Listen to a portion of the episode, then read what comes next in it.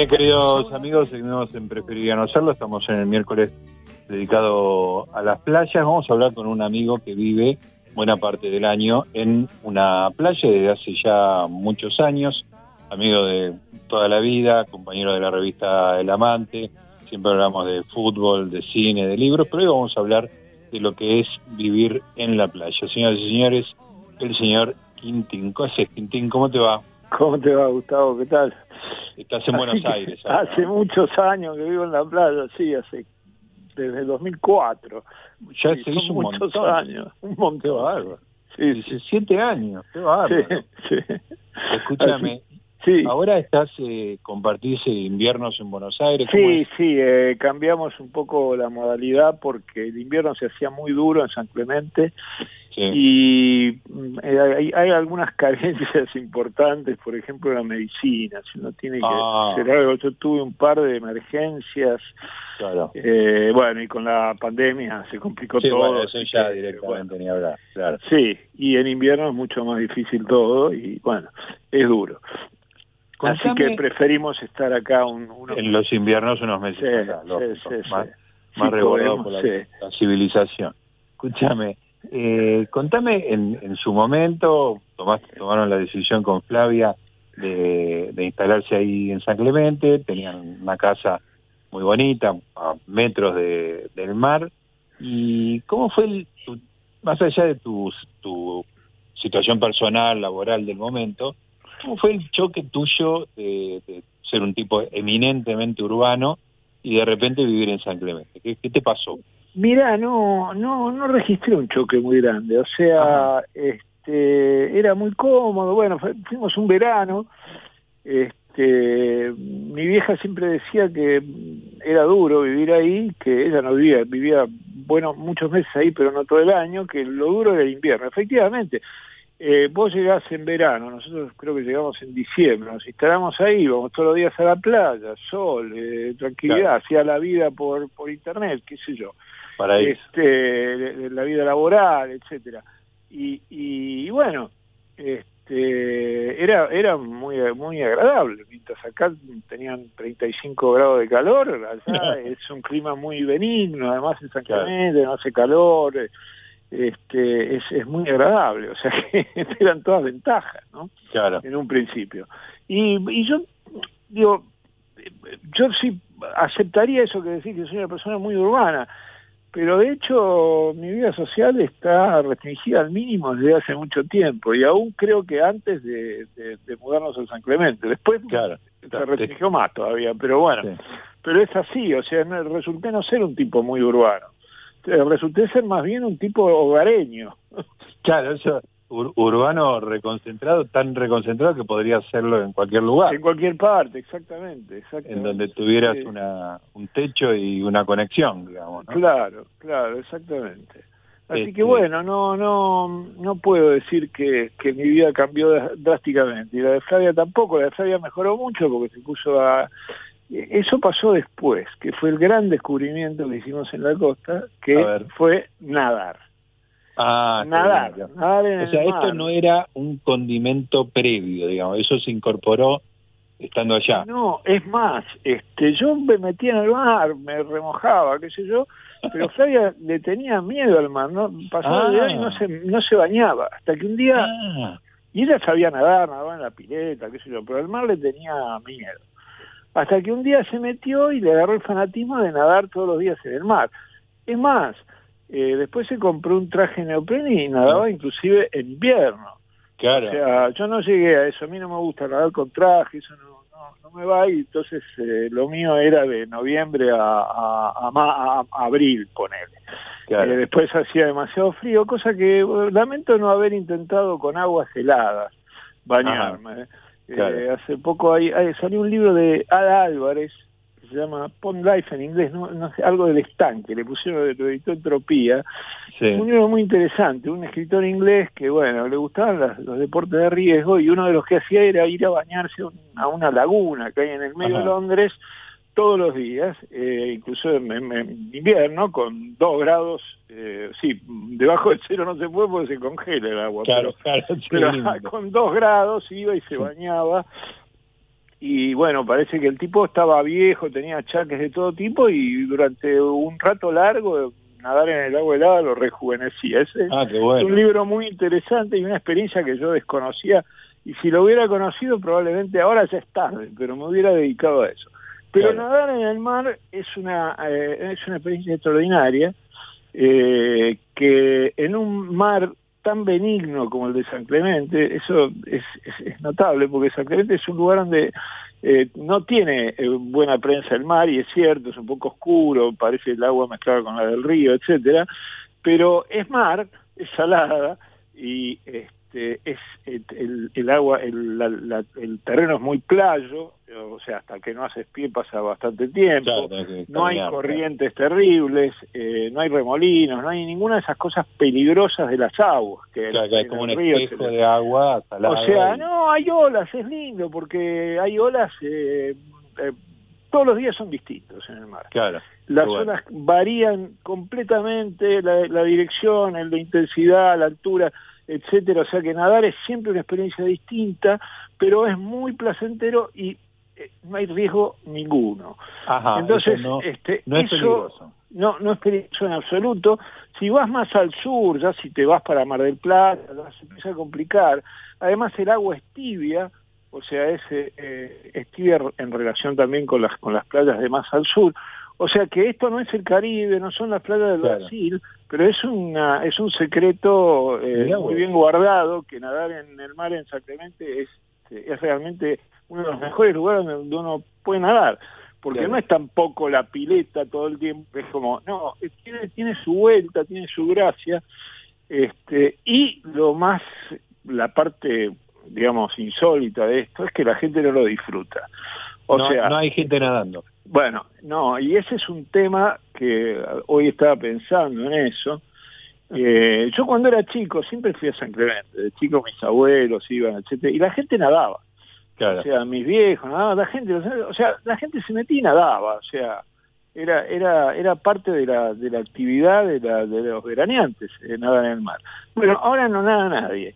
O sea, nadan solamente los bañeros eh, y la gente no tiene un miedo espantoso que es que además se lo se lo refuerzan eh, la militarización de los bañeros, que es un fenómeno de los últimos años. Ah, Entonces, acá vos vas a sacar una deducción muy fácil eh, respecto de lo que está pasando ahora. Quiero decir, Eh, la relación que tiene esta este terrorismo náutico, digamos, con el terrorismo de la pandemia, es muy grande. O sea, es el mismo mecanismo. O sea, vos te convencen a los a los chicos, digo, realmente hace poco se, se inauguró una pileta olímpica y todo el mundo contento que iban a nadar a la pileta Nada en la nada en el mar no tiene nada que ver. Además, no olvidé decir que el agua de mar es salada, entonces nada, flotás mucho más fácil, no tenés que ah, hacer esfuerzo para flotar. Bueno, de todo ese placer, toda esa gracia. Es más, cuando éramos chicos había los nadadores de aguas abiertas, los tipos que nadaban, bueno, etcétera, que cruzan el canal, uno sabe de eso. Pero, pero le metieron tanto miedo a la gente que eh, a ninguna escuela se le ocurriría llevar a los chicos a aprender a nadar en el mar. Claro. Porque imagínate si le pasa algo a alguno. O sea, siempre es la misma lógica, la lógica del peor caso, la lógica de eh, yo te estoy acá para cuidarte, la lógica de bueno, no no la no te diviertas, no la pases bien porque porque la salud pública exige eh, que se tomen todas estas medidas, digamos, ¿no? Entonces eh, es muy curioso que seamos tan pocos los que Ahí te estoy perdiendo. Me ha pasado. Un día entrar a nadar, un día de verano, y que venga un pibe y me diga, señor, señor, este, dígame, eh, ¿qué, ¿qué permiso hay que tener para nadar? Porque yo, me dice, no, porque yo soy federado de natación, eh, nado, eh, sí, corro, compito, qué sé yo, pero acá me dijeron que no me puedo meter. No. bueno, esa, esa es la situación en la costa, digamos. Insólito, o sea, el mayor placer que te puede dar la costa, bueno, está bien, hay gente que le gusta tomar sol, jugar a la pelota en la playa, está bien, no, no, no es lo único pero es como un, tesoro Pero lo más interesante, lo más rico, lo, lo, lo, lo mejor desde el punto de vista de la salud, etcétera, eso no se hace. Escúchame, ¿y cómo es la rutina de, de nado, digamos? Porque uno entiende la, la pileta, te metes un largo, eh, jugás un rato, qué sé yo. Te metes, la, nadás longitudinalmente. Sí, te explico. Eh, primero hay que saber una cosa que aprendí con el tiempo, que se va enseguida, pero es algo que yo no sabía, que en general uno no sabe, que las, la, la corriente va para un lado o para el otro. Ajá. ¿Y eso de qué depende? Uno de entrada piensa que depende del viento. Claro. No, señor. Depende de la eh, de la luna. La, por la marea. Claro. O sea, cuando la marea sube, eh, el agua de todo el mar del mundo hacia el Ecuador y cuando baja va hacia el polo. Ah, o sea que San Clemente cuando la marea sube va hacia el norte y cuando baja va hacia el sur. Esa es la primera cosa que uno tiene que saber. Entonces tiene que consultar, tiene que consultar, va, podés meterte y ver para dónde te llega el agua.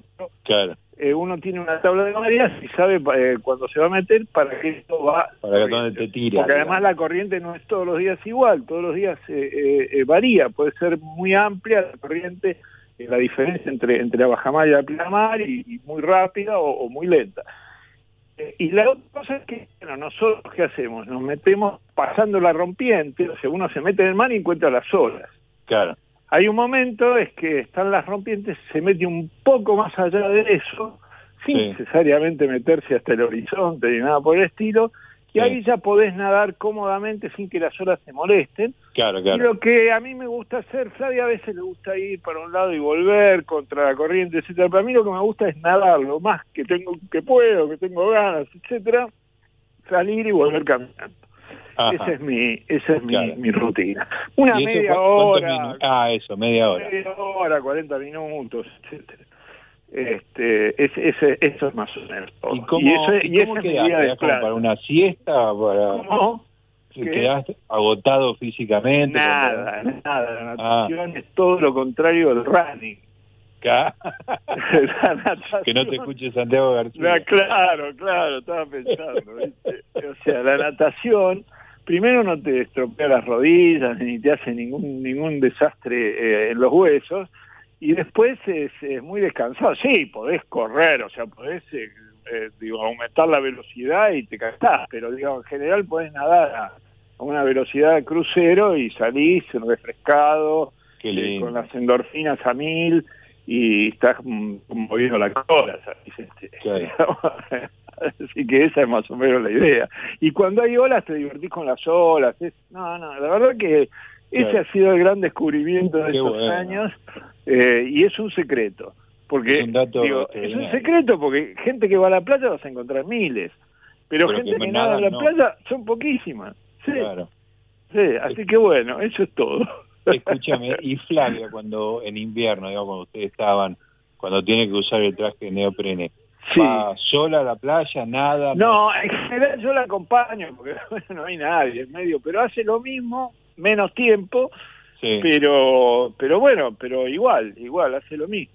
O sea, se mete, nada para un lado, yo voy caminando por la playa, en general acompaño, etcétera. Una vez nos pasó una cosa muy divertida, muy divertida, muy siniestra se puede decir, ¿no? Estábamos haciendo eso que yo te cuento, todavía se había metido este, y estaba nadando, y yo estaba en la, en la orilla, y de pronto viene un eh, un patrullero. En la playa aparece un patrullero y me dice, señor, señor, ¿qué está pasando acá? yo no entendía nada. ¿Qué, pasa? Bueno, habían llamado un vecino de estos que siempre llaman porque viste que quiere denunciar, que alguien se había metido en el mar para suicidarse. No, Sí, por y yo trataba de explicarle a los policías que era muy difícil que alguien se ponga el traje de neopreno y el salvavidas que se usó para suicidarse. este, bueno, y, fue toda una historia porque no solo vinieron, la policía de la provincia y después vino la policía federal. No te puedo digamos, no, no, sí, sí, sí, a ver, digo, qué sé yo, no hay, hay un policía, en invierno están al pedo, digamos. Claro, algo tiene que hacer. Eh, bueno, esta es la solita de cumpleaños. Este, una Clementina más, eh, ladrando. Este, no, y entonces estaban los, los, los dos patrulleros y yo tratando de explicarle, después salió Flavia y dice, bueno, tienen que llenar acá una planilla, Flavia de moría de frío utilizaba. No había caso, porque los tipos tenían que llenar la planilla explicando que, que, no había pasado nada. Digo, un disparate increíble. Bueno, pero eso refuerza aún más lo que yo te estaba contando antes. el exceso de vigilancia donde no le importa a nadie. Donde no... Qué locura, claro, ese sistema represivo claro, sí, ¿no? Que se autoalimenta sin lógica. Y la gente dispuesta a agarrar el teléfono a denunciar cualquier cosa. Claro, qué bárbaro. así que esto fue antes de la pandemia, digamos. Sí, sí, sí, fue una fue cinco años. Claro, pero presagiándola de alguna manera. Y sí, sí, este, todo estaba ahí, todo estaba en el aire.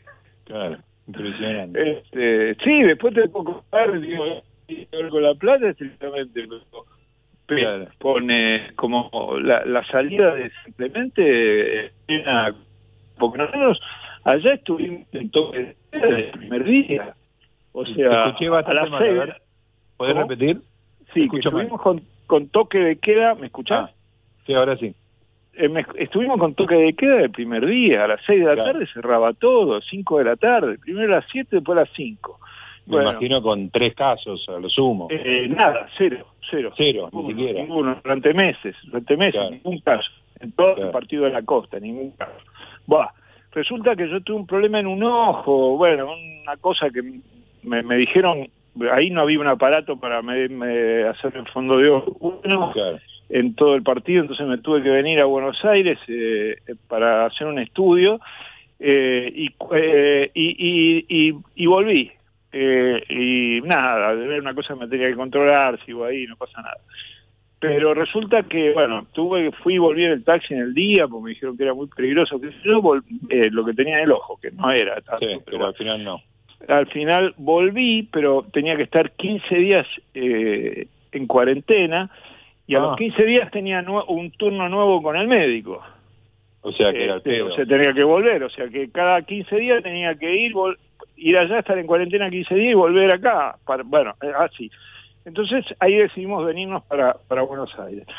Pero cuando intentamos salir de San Clemente, yo teóricamente estaba en cuarentena, no tenía permiso para salir. Ay, Dios mío, qué disparate. Nos tuvieron en la puerta del pueblo, porque ni siquiera era la, el límite, la barrera policial y sanitaria, no estaba dentro del pueblo, sino en general la valla, 20 kilómetros. Y nos tuvieron ahí y no nos dejaban salir. Entonces, al final lo voy a hablar con la jefa del hospital. Ajá. Jefa del hospital de San Clemente. Para explicar tu situación. Para, claro, porque a mí yo había hablado con una media que me llamaba todos los días. Yo le dije, mire, que me voy a ir, sí, no hay problema. La cuestión es que la llamo y digo, porque me dicen, solo la jefa del hospital le lo puede autorizar la salida. Llamo y la, la mujer me dice, eh, hola doctora, tanto, bueno, bueno, bueno este, mire, yo no soy policía, no puedo autorizar ninguna salida. No, así empezó la conversación. Y yo le digo, pero mire que acá dicen que usted es la persona que van a consultar para ver si me puedo ir. Yo tengo esta emergencia médica, le expliqué. Yo le digo, no, me dice, pero usted no sabe qué está pasando en Buenos Aires. Era cuando simplemente había cero casos, en la capital había 100, con él. Claro, claro.